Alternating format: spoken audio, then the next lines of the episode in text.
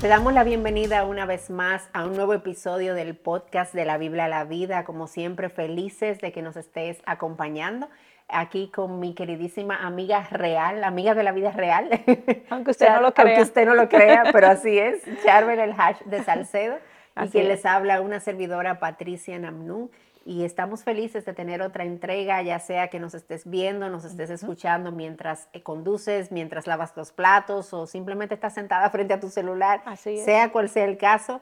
Gracias por estar con nosotras. Y bueno, Aprovecharemos la oportunidad, Charvela, para traer, ya tú ahí estás lista, lo tienes en mano. listo porque... Eh, queremos recordarte que está disponible para ti este nuevo recurso de la Biblia a la vida, sabiduría diaria para la vida de la mujer. Y de manera breve quiero compartir un poquito eh, qué tú vas a encontrar en este libro, porque este libro es una recolección de de los episodios que nosotras hemos venido recorriendo en unos casi cinco años que tenemos de podcast. Y aquí tú vas a encontrar, por ejemplo, capítulos sobre la mujer y su Dios, eh, la mujer y sus tentaciones, la mujer y su mundo interior, la mujer y sus relaciones, la mujer y su matrimonio, la mujer y su maternidad, la mujer y su soltería y respuestas a algunas preguntas, ¿verdad? Con las que a veces nos encontramos. Así que es un libro que quiere ser como un pequeño compendio para la vida de la mujer en sus diferentes áreas.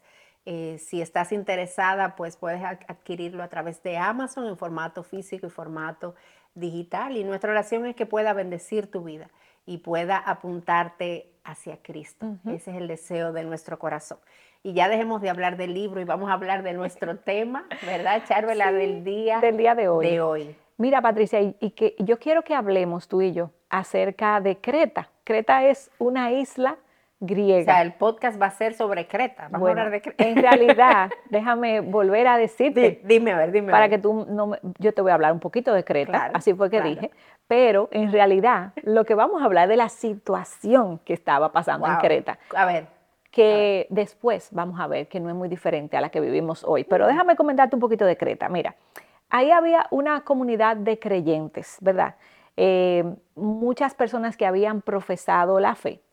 ¿Y qué pasa? Parece que había una especie de desorden eh, eclesiástico, eh, un desorden en la, en la, práctica de su fe. Y entonces, aunque había mucha gente que había confesado a Jesús como Señor y Salvador, habían muchos malos testimonios. Entonces Pablo se entera de eso y llama a su amigo Tito y le dice, Tito, te tengo una misión. Lo llama, lo llama. Lo llama, no por teléfono, no por teléfono, Patricia, como tú podrás comprender, pero lo llama, le dice, Tito, ven acá. Tú no sabes, la Biblia no dice si Tito estaba al lado de él. ¿Y quién sabe? No sabemos.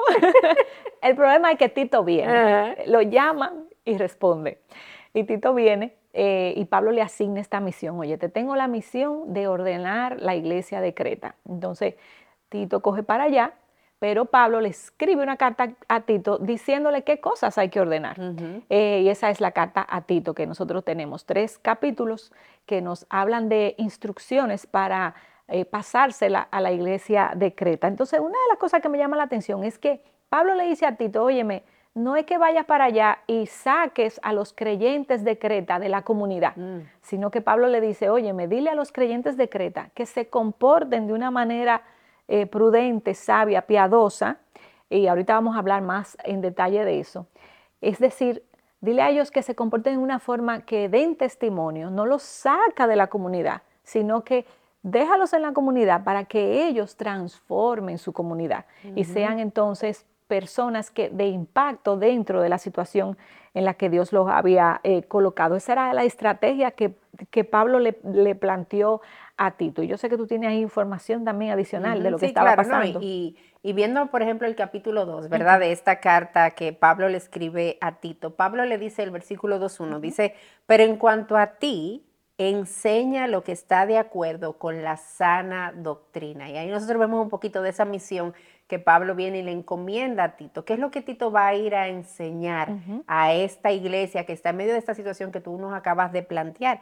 Y entonces aquí nosotros en este capítulo vemos cómo, cómo Pablo comienza a dar ciertas y diferentes instrucciones a grupos específicos y instrucciones bien específicas. Por, edad, por ejemplo, le da instrucciones a los ancianos, lo vemos a partir del versículo 2, le da instrucciones a los jóvenes, le da instrucciones a los siervos. Y si tú quieres tener un poquito más de contexto, pues yo te invito a abrir este capítulo 2 de la carta de Tito y poder ver esas instrucciones de manera específica. Pero lo que hace Pablo más adelante, después de presentar cada una de esas instrucciones eh, que se corresponden con la sana doctrina, porque esto es lo que Tito va a enseñar, ¿verdad? Exacto. Él le dice cuáles son, cuál es la razón de esto porque hay algo de peso que hace que esta manera de vivir deba ser lo que caracteriza a esta gente. Exactamente. O sea, hay una razón mayor que te empuja, que, que te lleva hacia eso. Y escucha lo que dice el versículo 11, dice, porque la gracia de Dios se ha manifestado trayendo salvación a todos los hombres tú vas a enseñar, Tito, lo que tiene que ver con la sana doctrina y entonces Tito viene y, habla de esas instrucciones a cada uno de estos grupos por la manifestación de la gracia de Dios en Cristo, porque Cristo ha traído salvación y entonces esa salvación es eso que nos impulsa y que debe movernos a una manera de vivir diferente. Así es. El mismo apóstol Pablo habla de eso en su carta a los colosenses, donde él le dice, si ustedes han resucitado con Cristo, entonces hay una manera de vivir diferente.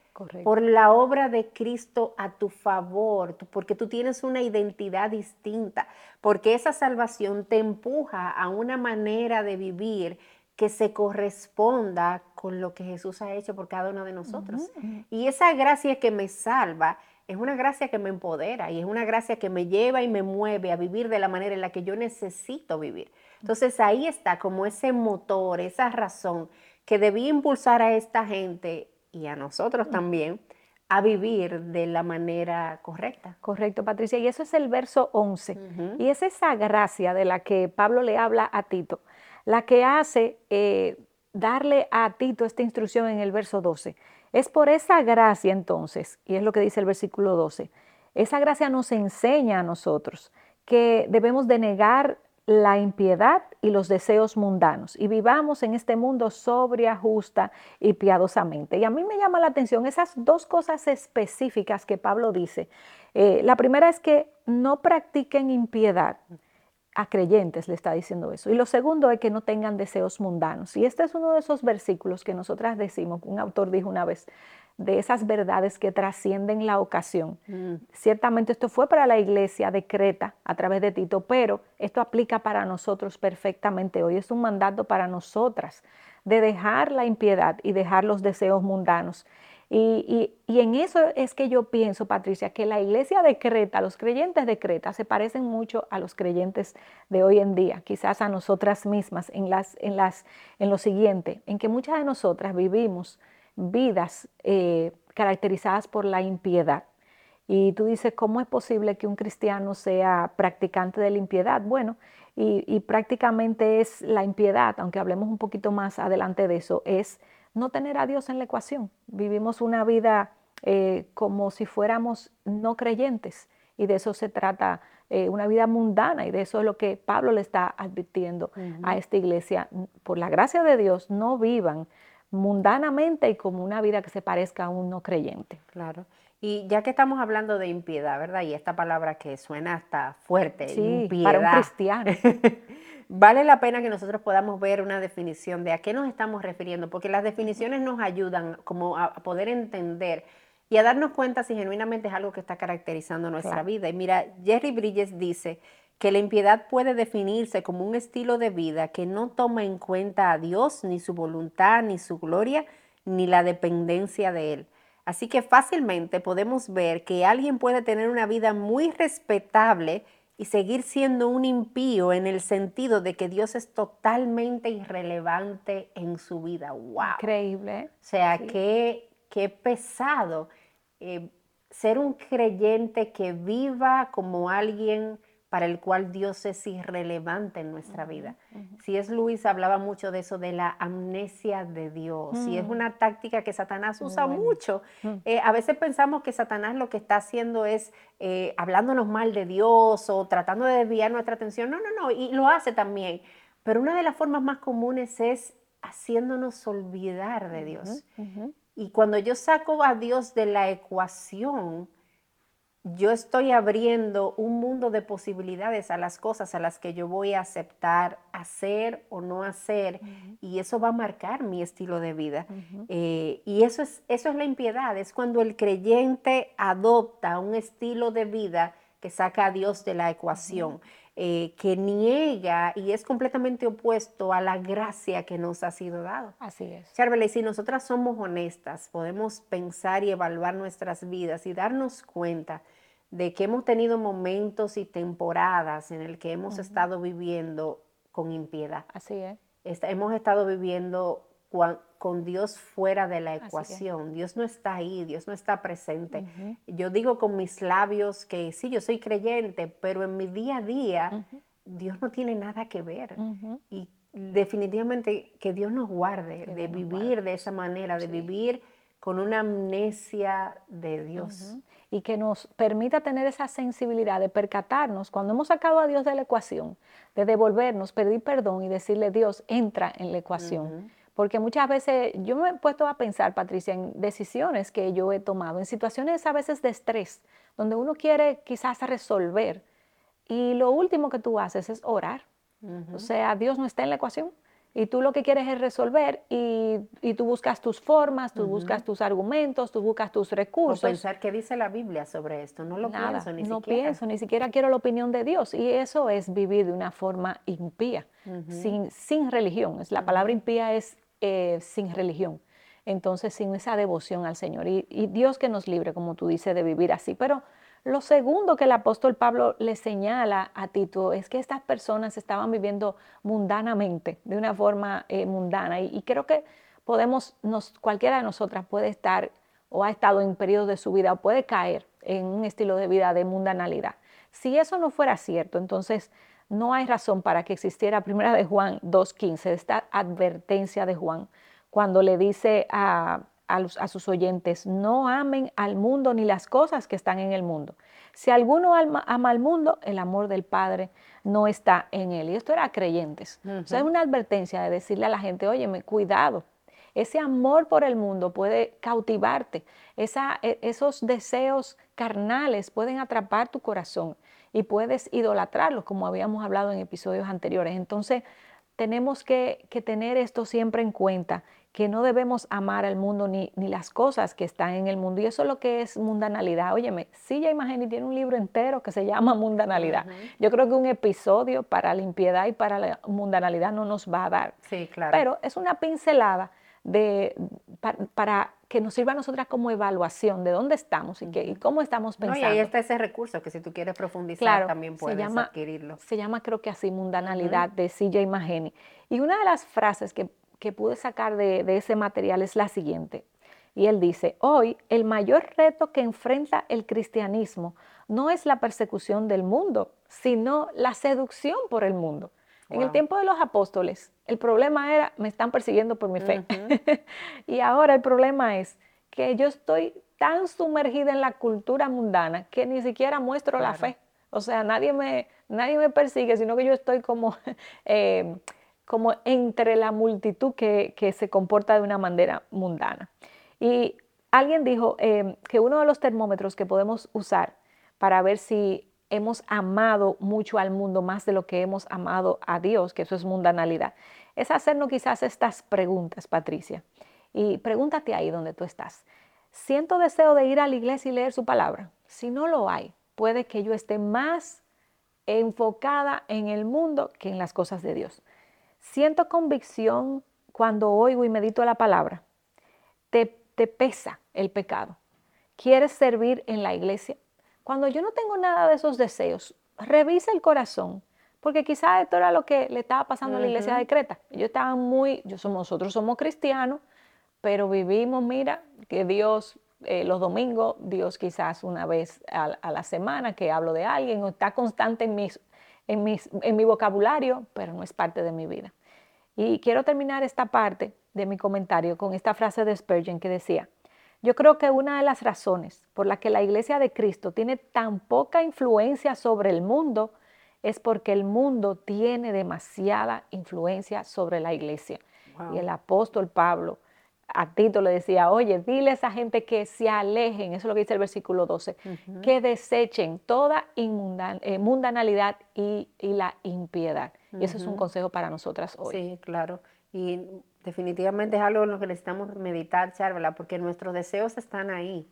Se van a ir hacia un lado, hacia el otro. Y si mis deseos no están hacia, volcados hacia Dios, hacia aquello que tiene que ver con Él, que tiene que ver con su reino, es porque están entonces direccionados hacia otro lugar, eh, hacia las cosas que este mundo valora, hacia las cosas que este mundo ve como importante, hacia los lugares que este mundo dice que es ahí donde tú vas a encontrar satisfacción, es ahí donde está tu bienestar. Y yo en lugar de influenciar, como decía Spurgeon, eh, al mundo, yo estoy siendo influenciada por el mundo. Y me estoy tomando, como dice, me estoy tomando el refresco, me estoy tomando la bebida y ni siquiera estoy pensando qué estoy haciendo con mi vida y cuál es la manera en la que yo como creyente estoy viviendo. Ahora, ¿cuál es la cura, Charvela, para la impiedad y para la mundanalidad?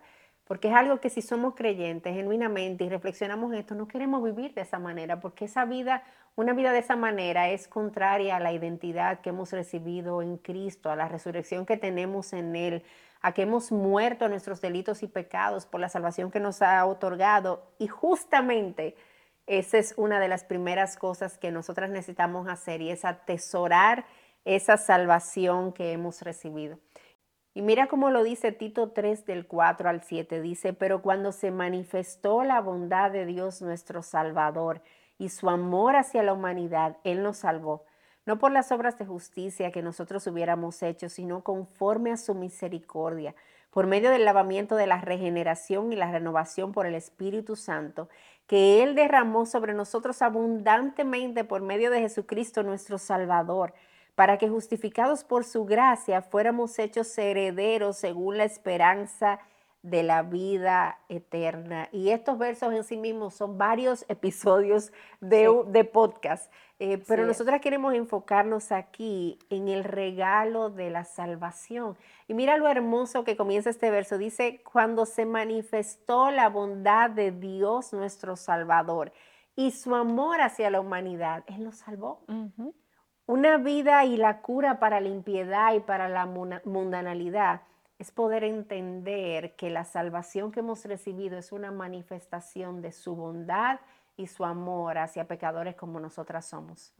Cuando yo genuinamente puedo entender que su salvación no es consecuencia de lo que hay en mi corazón, sino consecuencia de lo que hay en el corazón de Dios, que la salvación no tiene nada que ver con lo que nosotras hacemos, sino con lo que Él hace a nuestro favor y yo experimento y veo la bondad de Dios y yo experimento y veo la manifestación de su amor genuinamente, yo no voy a querer vivir de una manera diferente. Así es. Yo voy a querer de manera natural y como una respuesta de adoración llevar una vida que le agrade a Él, llevar una vida que sea acorde con eso tan grande y tan hermoso que Él ha hecho a mi favor, no para pagarle, porque tú y yo no tenemos para pagarle a Dios, sino para, para responder adorando a ese Señor que nos ama tanto que nos entregó esa salvación. y hay un versículo del mismo apóstol Pablo que él dice que nosotros podemos vivir en plenitud cuando entendemos el amor de Cristo por nosotras. Mm, cuando yo entiendo que tanto Él me ama, yo tengo una vida plena. Así es el entendimiento del amor de Cristo y como yo lo puedo ver en la salvación recibida, tiene un impacto de manera natural en la manera en la que yo voy a vivir. Así es. Si yo estoy viviendo de una manera mundana, si yo estoy viviendo en impiedad, es una evidencia de que yo no he entendido y no he abrazado el amor de Cristo para mí de una manera correcta. Así que yo te invito a eso, a que abraces el amor de Cristo y tú puedas ver lo grande de la salvación que tú has recibido por gracia. Así es. Y lo segundo, Patricia, ya habiendo entendido lo que tú explicaste, esa salvación tan grande y tan hermosa, eso, eso me lleva a mí a lo segundo, que es obedecer. Si yo entiendo, yo obedezco. Entonces, cuando yo escucho su palabra y sé lo que tiene, tengo que hacer, como lo escucharon las personas de Creta, que Tito fue y le dijo, esto es lo que hay que hacer. Y, ellos obedecieron y actuaron de una forma piadosa, eh, lo pusieron en práctica, entonces ellos se curan de la mundanalidad. Y mira cómo de forma práctica, Pablo le dice en el, en el verso 12, cómo deben de comportarse. Él le dice, mire, de forma sobria, es decir, de una forma sabia, de una forma justa hacia los demás, le dice el apóstol, y de una forma piadosa, es decir, de una forma que muestre eh, creyentes que ustedes aman a Dios, que hay una genuina devoción por Dios, de una forma que hable con mis acciones, sin yo tener incluso que predicar la palabra, de una forma que mi, vida refleje en verdad que yo vivo una vida consagrada al Señor por obediencia. Y esa obediencia, Patricia, eh, es algo que yo hago, pero no sola, es algo que yo hago ayudada por la, por la presencia del Espíritu Santo en mí, que me llena, me capacita, me impulsa, me da convicción y, por lo que la victoria está garantizada. O sea, esto es posible para mí. Yo alejarme de la mundanalidad es posible, amar al Señor para dejar de amar al mundo es posible y comenzar a vivir una vida piadosa con Dios en la ecuación es posible porque Él nos ha dejado su palabra y nos ha dejado su espíritu dentro de nosotras que nos ayude. Y esa es nuestra oración para ustedes que nos escuchan hoy, que todas nosotras podamos vivir vidas piadosas que agraden al Señor, lejos de ser mujeres impías o mujeres que practiquen eh, la mundanalidad. Así que esperamos que esto te haya servido.